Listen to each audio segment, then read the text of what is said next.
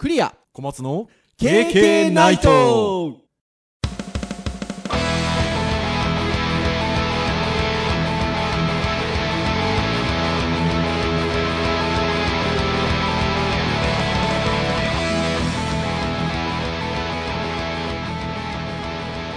経験ナイト。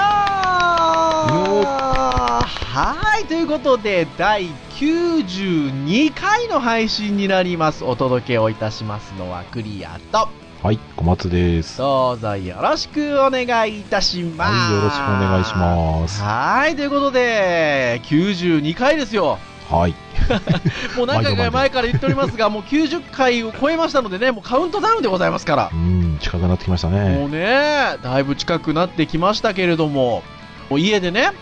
週の頭ぐらいの感じで撮ってるんですよね。多いですね、収録ねね。撮ってるんですけど、まあその週の頭ぐらいになると、家の者がですね、今日は KK の収録なの？なんつってね、聞くわけですよ。うん。えね。で、まあね、奥さんはね、まあ大人ですから、ー、うん。今日その夜収録するのかな？あ、ちなみに夜撮ってるんですけど、はい。まあ、よ夜収録するのかな？っていうところで今日は KK ですか？っていうようなことをまあ聞いたりするわけですよ。はい。その日の朝とかね、はい。週頭あたりの。はい。まあでもほら、ちょうど家に帰ったぐらいの時にまだ娘が起きてたりするとですね、うん。娘も聞くわけですよ。KK の収録なのかと。うん。もちろん娘がもう寝てる時間に撮ってますからね。うん。寝てる時に撮ると思うよ、なんて言うとね。もうあの、娘が、KK ナイトーって、リスナーだ、リスナー。はい、ということで、えー第48回に、とかって言ってね、やってくれるんですよ。えー、素敵。そう。休みの日に皿洗いでもしながら聞いてるとね、娘の耳にも入っておりますから。ああ、イヤホンじゃないですね。そうですよ、イヤホンじゃないですよ。鳴らしながらあの皿洗っておりますから。あ本当にラジオ感覚で聞いてるわけそうです、そうです。だからもう、小松先生、小松先生っつってますよ、うちの娘。です。知らなかった。もう素晴らしゅうございますよ。まあ、そんなリスナーもいるぐらいね、もう100回近づいてきますと、なってますよ。先週なんかは私、あの、東京、まあ、毎週ね、割と、ここ数週間東京行ってますので、デジタルハリウッド大学の方行きましたら、学部の男の子に会いまして、はい。あの、経験聞いてますよとうん。言われましたですよ。でちょうど前回、先週のあのね、クソひどいウェブサイトの回、収録はしてたけど、まだ配信をしてない時だったので、あ、明日のやつは、あの、ウェブの楽しい話が聞けるよなんつってね、話をしといたんですけど、クソひどい話をね。ねえ果たしてクソひどい話を皆さん聞いていただけたんでしょうかね。はい。というところでございますが、今回は、一応ターン的には教育のターンということで、はい。なかなかね、あの、まあ、教育のターンとは言いながら、私どもそんなになんかね、クソ真面目なね、教育教育した、引ねクソ真面目なね、教育教育した話をしてるわけでもございませんが、はいはいはい。まあ、ただに何か、こう、私たちがこう教えてるものの中で何かこうね、教育にまつわるお話が、ゆるーくできればいいなとうん。いうところで毎回お話をしておりますけれども、まあ、そもそも1年前ぐらいを思い返すとですね、AI の話なんかをね、した回があったんですよね。はいはいはい。昨年の6月の23日の回、えー、第40回、えー AI と Web デザインということで、えー、Web デザインっていう仕事自体を AI が取って変わるんじゃないかみたいな話を、うん。去年の今頃ちょうどね、したわけですけれども、はいはいはい。1年経って、もう取って変わられてますね。なんてことはないですね。う んなかなかね、っていうところはございますが、まあ AI というところで、ちょっと興味深い記事を、これは小松先生が一応私にシェアをしてくださいまして、はい。あの、非常にこれ、面白いなと。そしてなんか教育という観点でこれお話ができるんじゃないかなということで、まあ、今回ちょっと小松先生が私にこうシェアをしてくださった記事をもとに、ちょっとお話をしていこうかなと思ってるんですけれども、ちょっと前の記事ですけどね。そうですね。これは、法政大学の教授、湯浅さんでしょうかね。はい。が、えー書かれた記事ということで、えー掲載されているものなんですけれども、AI 研究者が問う、ロボットは文章を読めない。では、子供たちは読めているのかという記事。うん。これ、ちょっと興味深い記事でしたね。面白いし、ちょっとドキッとさせちょられましたよっとドキッとね、いや、僕もさせられました。なので、ちょっとこの記事をもとにね、今日はお話をしていこうかなと思いますので、はいえー、KK ナイトの公式サイトにも URL、リンクは掲載させていただくかと思いますが、あの、ブログの形になってますので、その、えー、毎回配信のところのコメント、うん、ですね、のところに、えー、かんその配信に関係した URL を掲載してますので、はい。えー、まあ、検索ワードで AI 研究者が問うとか、えー子供たちは読めているのかぐらいのキーワードを入れていただくと多分、検索結果でも出てくるかなと思いますので、まあ、あぜひ皆さんもこう参照しながら、今日の配信お聞きいただければなというふうに思うんですけれども、はい。さて、まあその、じゃあ今回テーマにしたい AI 研究者が問うロボットは文章を読めない。では子供たちは読めているのかという、えー記事なんですが、まあ先ほど申し上げた通り、記事自体は法政大学の教授、えー湯浅さんという方がき、えーき記述をされてるんですけれども、そこで扱われている内容というのは、東京大学国立情報学,け、えー情報学研究所の教授、えー新井紀子さんでいいのかな？うん、うん。新井先生。うん新井先生の、まあ、研究に関する記事を書いていらっしゃるということですよね。はい。で、まあ、この新井先生というのは、えーまあ、国立情報学研究所で、まあ、AI に関する研究を行っていると。テーマとしては AI 時代に人間が生き残る術を考え続けていらっしゃると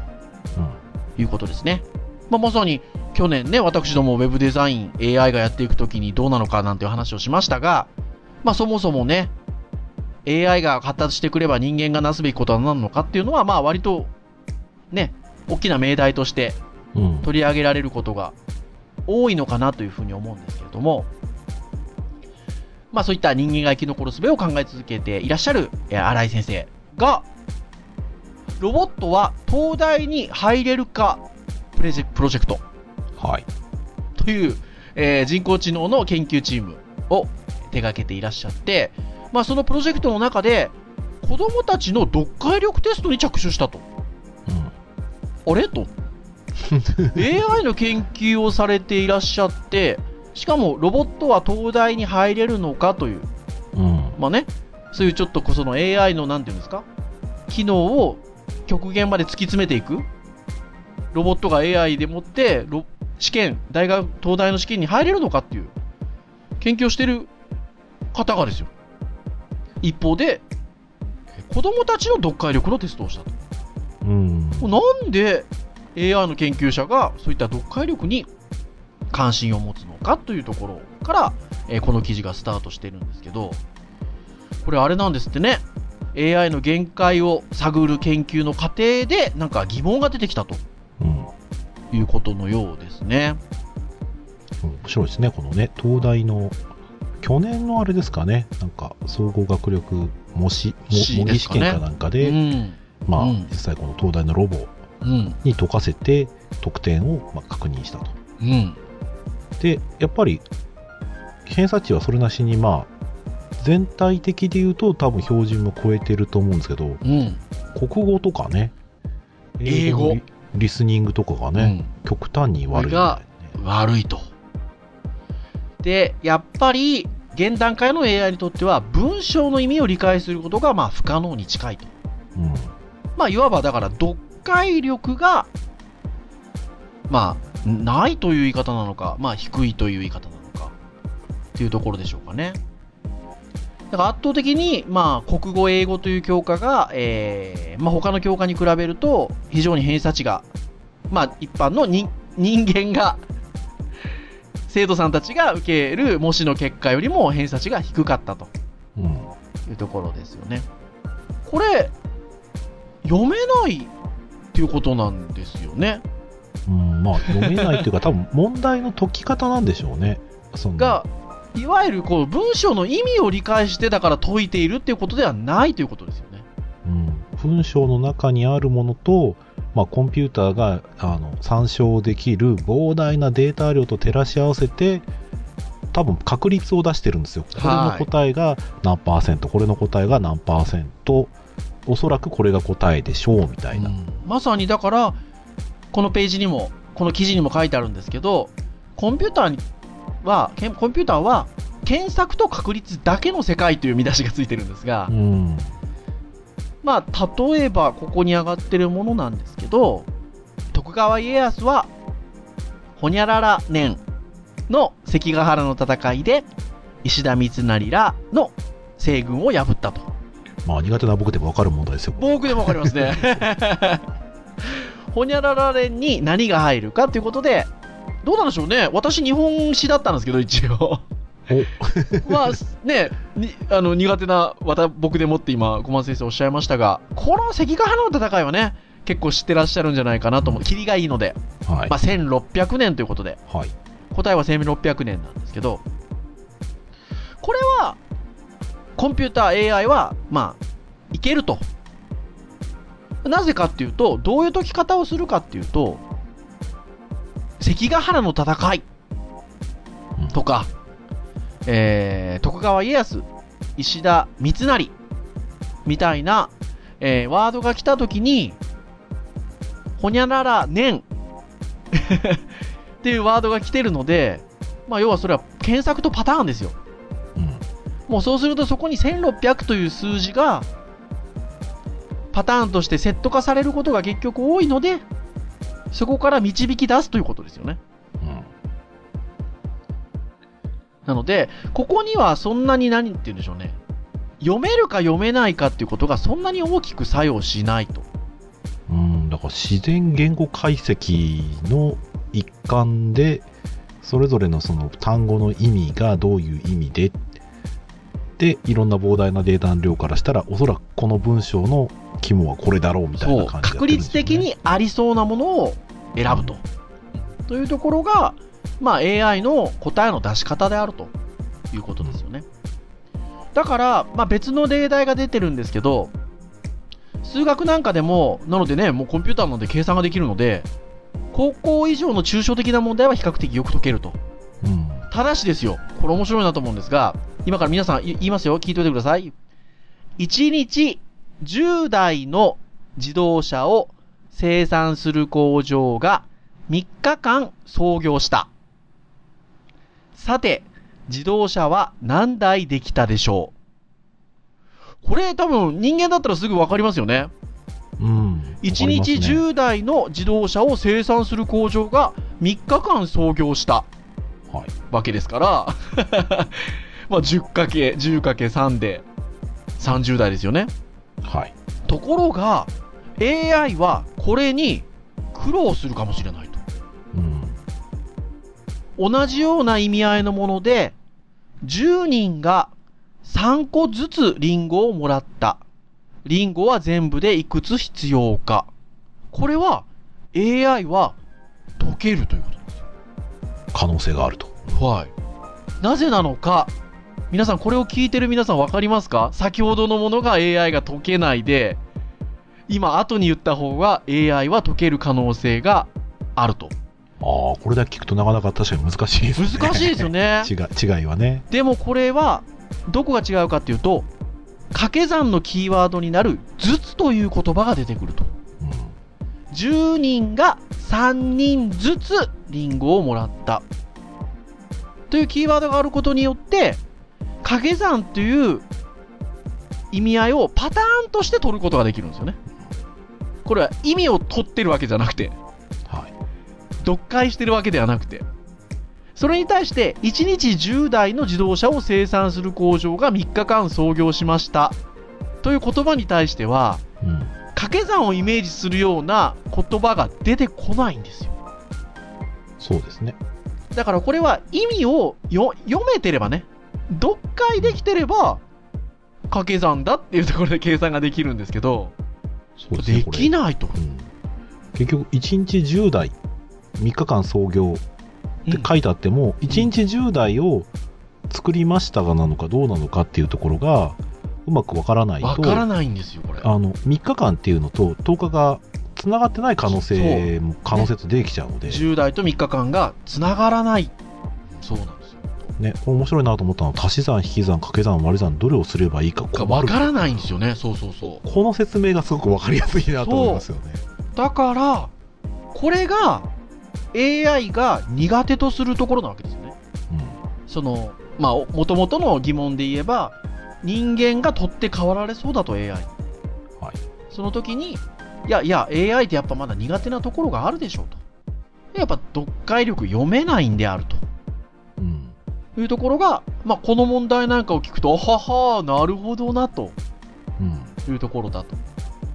ね、とシリさんシリさんとかはね、割と単語レベルではね聞いたらちゃんと返してくれる印象ありますけどねありますけどね。こういう長い文章だと文脈取れないね取れないっていうところですよね。ところがですよ、ここもう一個突っ込むんですよね。うんもう一歩突っ込むんですけど、このように AI は文章が読めないんだけれども、果たして、高校生は本当に読めてるのかと。これなんで、えっと、この、新井先生やそのプロジェクトのメンバーが、そういう疑問を持ったかというと、先ほど、東大の模試の平均が英語や国語、ちょっと低かったと。AI が。ただ、それよりも低い、低い人間がいるわけですよね、要は。うんうん 平均値は高いわけですけど、それよりも低い人間がいると。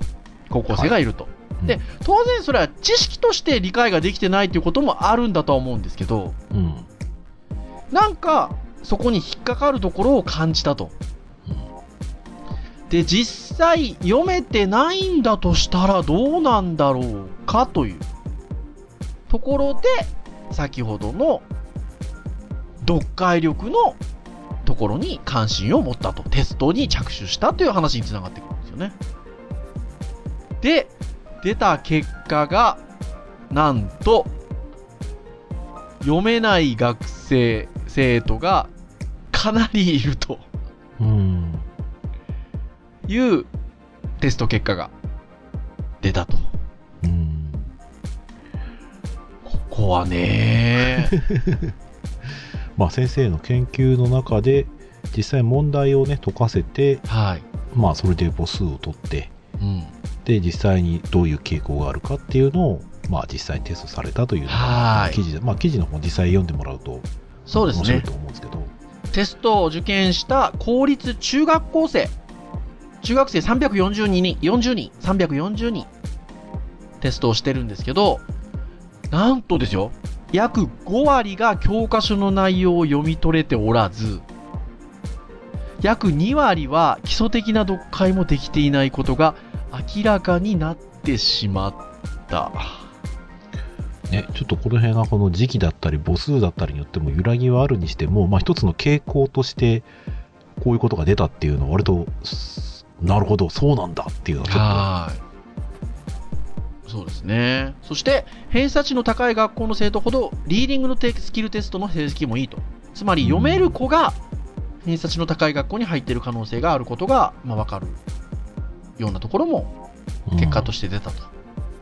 まあ、どうやって読めるようになるのか、その原因はまだわからないということで、今、この記事には書いてあるんですけども。そして面白いのが、先ほどの AI と人間とっていうところで言うと、もう一個皆さん今から問題を読みますよ。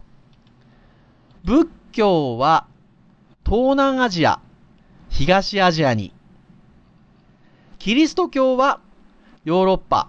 南北アメリカ、オセアニアに。イスラム教は北アフリカ、西アジア、中央アジア、東南アジアに主に広がっている。これ、かかり受け関係というような言い方をうん。するみたいですよね。何々は何々に、うん。何々は何々に、何々は何々に広がっていると。じゃあ、オセアニアに広がっているのは何教である？うん。これね、今皆さん口頭で聞いてるからね、あれって思うかもしれないですけど、テストの場合はね、文章で書いてありますから、これはもう、あの今ね、例えば私が言ったことを手で書いてもらったりとか、まあ実際にこのウェブページ見てもらえば文章あるので、まあ当然、キリスト教だっていうのはわかるんですけど、これ当然っていう言い方を実はしちゃいけないのかなっていう感じなんですよね。というのも、実は AI はこういうかかり受け関係っていうのは実は意外と得意らしくて。何々は何々に、何々は何々にっていうのは多分これまたパターンで覚えるんでしょうね。うーん。なので、どちらにかかるっていうのが、そのパターンをこなすことによって理解ができるんでしょうね。なの、で、AI の正答率は9割に実は達すると。ところがですよ、人間、公立中学校は、えー、53%しか正解が出ないと。びっくりですね。中高一貫校の中学校は64%。先ほども言った通り、ちょっとね、中高一貫校、公立の中学校よりも偏差値が高いというところはいで。それでも64%。で、公立高校、高校生、81%。おー2割間違えてますね。でも AI に負ける。うーん。ねえ。いや、私なんかの感覚からすると、高校生でこの文章でかかっているところがわからないっていうのは、まあ、ほぼほぼないのかなっていう感覚があるかなっていう気がするんですけど、ね、コンピューターに近いぐらいの数字はせめて9割？あるんですけど、うん。僕、やっぱ小中高と国語は苦手だったので、はい。なんかね、こういう間違いを、なんか自分がしてた気がしますよ、ああ、そうですか。感覚的に。いや、だからそういうことなんですよね。うん。なので、技術的なところで AI が来ることによって、私たちのやる仕事が取って代わられるっていうところっていうのは、もっと、そういう、そういうところではない、単純に技術的な部分であるとか、効率化の部分であるとか、そういったようなところで人間よりも効率がいいのでとか、例えば、正確性が高いのでっていうところで、AI にとって変わられるかもしれないという懸念があったと。はい。ところが、今今 AI は読めない。読解をする力はないので、そこの部分はやっぱ人間にとって変わられない部分だよね、という結論になるかと思いきや、人間がそれ以上に読めてない懸念もあるっていううんところで言うと、読めなければ仕事もできないよねっていう。まあ、取って代わられる可能性が高いと。いやー、っていうところですよ。うん。これは由々しき事態ですよ。ね、これが、まあ、どこまでこう、なんだろうな、その生徒やうん学生が持っている力としてはい。分析するかなとは思うんですけど、はいただ、まあ、これが事実なのであれば、はい。まあまあ、先生としては、まあ、そういうことをやっぱり強化してほしいのもあるし、うん逆に、ね、高等教育機関、ね、高校大学に関して言えば、そこはちょっとそういう人もいるかもしれないっていう意識は持たざるを得ないのかな。いやー、ほんとそうです。だから、えっと、まあ、この記事をシェアしてもらったときに、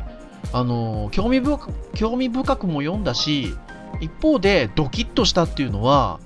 私たちは一応大学で教えてるじゃないですか。はい。こういったその高校生ぐらいのところに至るまでのものとして読めない人たちっていうのが一定数というよりも結構いるんじゃないかっていうところにちょっとドキッとやっぱしましたよね。うーん、そうですね。実際にこちらが考えているレベルの内容の理解、はい。文章を配って、まあ、これは読めるでしょう。これは読めるからこういう書き方をするっていう前提のもとに作ってたりするので、はい。ただ、もしかするとはい学生の方の何割かははい。読めるんだけど、はい。その内容は読めてないんじゃないかっていうまあいわゆる読解できてないと。そうですね日本語としては理解はできるんだけど書いてある内容の深い意味までが取れてない可能性があるうん、そうですよね。いやー、これそうで、だからそれは試験においてもそうかもしれないですし、えー実際の通常の授業もそうかもしれないですよね。そうなんですよねその、この言い回しであれば理解できてるであろうっていうところが、えーまあ、聞く。日本語としては聞けているけれども、それをそこの伝えるべく意味として理解ができてないかもしれないと。うんで、まあ、私どもの大学なんかっていうのは留学生も多いので、そこに関してはどうかな、日本語理解できてるかなっていう意識はありますけど、日本人の学生に対してそこまでのところっていうのはそんなにね、まあ前提として分かってるっていうことはなんか信頼はありましたねありましたよね。でも、こういった記事を見ると、そこは少し意識をしないといけないのかなと。うん、うん、そうですでね、そのこの記事自体は、やっぱり、じゃあそこを読めるようにするためには、公教育の力が必要で、うんえー中学を卒業するまでには全員が教科書レベルの文章を読める。まあ読める、単純に読めるっていうことよりも、ちゃんと読解するってことですよね。今の話のあれで言うと。まあ、ようにしたいっていうのが、えーまあ話の数字としては続いてきてるんですけど、とは言いながら、私どもだから大学の先生なので、はい。じゃあ今今そういう子たちがひょっとしたら結構な数来てると。いった時に、なかなかそこを、じゃあ、大学のレベルの授業でやるのかっていう問題は、ね、ちょっと難しい部分ももちろんありますし、ありますね。ただし、やっぱ今小松先生もおっしゃったんですけど、そういう子たちがいるんだっていうところの意識のもとに、少しもう少し分かりやすくお話をするようなことであるとか、うんそういうことは今今はなのでやるべき、べきというか、しないといけない面もあるんでしょうね。うん、まあ多分だからね、まあよく言われてる、まあこの言葉のマッチングもあれですけど、アクティブラーニングとかって結局そういうアウトプットとかを出せるじゃないですか。はい。で、アウトプット出させるのってある意味そのコミュニケーションだったり、あの、ある意味高度な、そのなんでしょうね、文脈を伝えるだったり、意味をきちんと理解した上でコミュニケーション取る話ではあるので、まあ自然とその必要な、まあ、読解力というかね、相手に伝えるために、えー自分で発する。うんまあ、そうすることで逆にその自分が聞く力だったり相手がどう聞こえるかなってことを考えることではい。聞く力も増えたりはすると思うので、はい。まあまああの大学からねあの、うんやるべきことではないと思いますもう小中高からねどんどんやっていくことだと思うんですけど、はい。まあまあ大学でもそういうふうなことをまあするべきだろうなとまあまあは感じそうますね。ですよね。まあレベルを下げるっていうことはあんまりこう考えたくはないんですけど、うん。うんまあ、ある意味その気づきだったりとかね、うんやり方のアプローチの部分では、うん。まあ、そういう子がいても不思議ではないと、うん、なのでだからもうねあの全部読みやすいように文章をね、うん。そのレベルを下げてとかっていう話ではなくて、うん。まあまああの実際にやることは変わるわけではないんですけど、うんアプローチとしてはそういう子たちがいた場合に僕ら確認を多少はしてもいいのかなって気はちょっと今回そうですね。思いましたね。なので、まあ、小松先生なんかが編集会議の時に、その、まあ、JavaScript を教えたり先生されてるので、はいそういったようなところでの問題の出しようで、結構伝わってないなーっていうようなことも感じられたってことを、編集会議でお話しされてたんですけど、はい例えば日々の授業の中でそういったこう、えーその回の振り返りをするような場面であるとか、うん。そういったようなところで、まあ、私どもの方もそういうことをちょっとすることによって、あえて、実際にどうなのかっていうのを感じ取るっていうことも必要かもしれないですね。うん。どの程度今私たちが受け持っているその学生さんであったりとかっていうのが、実際に読解できていないのか、うん。この言い回しでこのレベルであった時にどうなのかっていうのはやっぱり少し測っていくような面も必要なのかもしれないですね。ねうん全部が全部だとあれですけど、うん。まあ5問出したら1問ぐらいはぐらいね、うん。ちょっとあのそういうのをもしかするとちゃんと分かってる人じゃないと読みにくい文章をあえて作ってうん。測定するのはまあ一つは必要なのかもしれないですね。いやー本当そうですね。まあ僕の場合はただただ分かりづらい質問をとかしてしまいそうでちょっと怖いですけど、いやいやいやいや、何をおっしゃいますやら、さっき伺っていたら、いや、しっかりとした、こう、なんていうんでしょうね、出し分けができていて、あの、素晴らしいなと思って、あの、聞いてたんですけれども。はい。まあ、なかなか、あの、まあ、ちょっと締めとしたいとは思うんですけど、こういうお話をすると、その、どこの段階でみたいな話にもなってくるので、はい。あの、いや、ほら、もっと早い段階で教えとけよみたいな、なんていうんですか、物言いが例えばあったりとか、うんあの、いやいや、そこでできてないところっていうのは、後でしっかりフォローしろよみたいな、水かけ論になったりすることも、まあ、あったりすることもあんのかなとは思うんですけど、はい。ただ、これは、その、なんて言うんでしょうね、全体で考える問題ですよね。そうですねう。ん。そう。で、多分あのーこのポッドキャスト聞いてらっしゃる皆さんっていうのは、もちろんそういったちょっと教えるっていう仕事をしてらっしゃる方ばかりでもないでしょうし、はい。逆に言ったら教わる側の人もいらっしゃるかもしれないですし、はい。え様々なのかなっていうふうに思うんですけど、ただ、なんか、こういった記事をもとに、それぞれの立場で、あの、少し考えてみるっていうのは、なんか、いいのかなと。うん、そうですね。もしかすると、そこに着目してうん、はい。トレーニングをしたらうん、効率よくなる可能性はありますよね。ありますようね。ん。で、やっぱり、今今考えたときに、その、人間ができること、そのコンピューターに対して強みを持ってる部分っていうのが、そこの読み解く力だとするならば、やっぱりそこは持っておきたいですよね。そうですね。まあうん、これからコンピューターのね、アルゴリズムとか、まあ、もっとこう、学習の仕方とか、またいろいろ変わってくる可能性もありますんでね、うん現時点では、そこは人間の強みかなという感じはしますねい。や、本当にそうですよ。だから、そこの力をしっかりつけることによって、で、コンピューターによって効率化できるところは逆にコンピューターを使った方がいいはずですから。あそうそうそうそうそうそうそうだから、やっぱりそういったようなところっていうのは、まあこれだけ研究が進んで、その強みとして見えてる部分があって、意外とそこに対して弱い部分もあるのかなっていうところで言うと、少しね、全体で考えていくべきところなのかななんていうふうに思ったりしました。はい。はい。なんか言い残したことないですか？ああ、そうですね。なんか、それを聞いて、あの、なんか、今までこう、AI とかコンピューターがない世界において、はい勉強する、これから仕事をしていく、うん。どういったことが大事だろうかっていう観点ってね、そのはい社会との適応性だったりとかね、はい必要とされるものって何だろうかとかと思うんですけど、はい。発想からするとね、はい。AI が苦手なものをうん。勉強しとけば、うんその AI が得意とするものとパートナーとして仕事をしていけるようになったら、うん。いいなっていうふうに思いつつ、はい。なんか AI が苦手なことをこう勉強の目的とするっていうのは果たして正しいんだろうかなちょっとこう、なんかねいろいろ考えちゃいますね。パートナーになりうるっていうのは実はちょうど1年前のね、うん。AI と Web デザインの時に、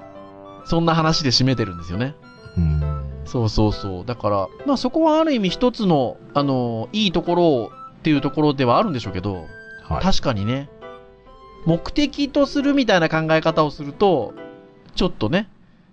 まあ、読み解く力は結局何にでも必要ですし、コミュニケーションでも必要なので、はい。まあまあまあ AI が得意、うんぬんうんじゃぬんじゃななくてもやっぱり必要ですからね。そうですよね。はいはい。なので。まあ僕らも、そういったようなところもちょっと意識をしながら、はい。普段の教育活動していきましょうね。そうですね。はい。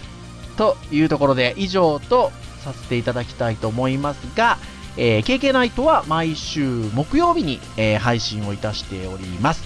えー、公式サイト、ね、えー、プレイヤーがありますので、何かこう、ポッドキャストって聞き方がようわからんという場合は、えー公式サイトで直接プレイヤーで聞いていただければと思いますし、あ、なんか好きなタイミングで聞いて聞いてみたいななんていうことがございましたら、iTunes ストアなど、そういったポッドキャストを登録するところで登録をしていただくと、自動的にパソコンなどにこうダウンロードされて、好きな時に好きなタイミングで聞いていただけますので、はい。まあぜひぜひ、はい、えー、どういった形でも結構ですので、お聞きいただければなというふうに思います。はい。はい。では、以上といたしましょうかね。はい。えーお送りをいたしましたのは、クリアと、はい。お松でした。それでは次回93回で皆さんお会いいたしましょう。さようならさようなら。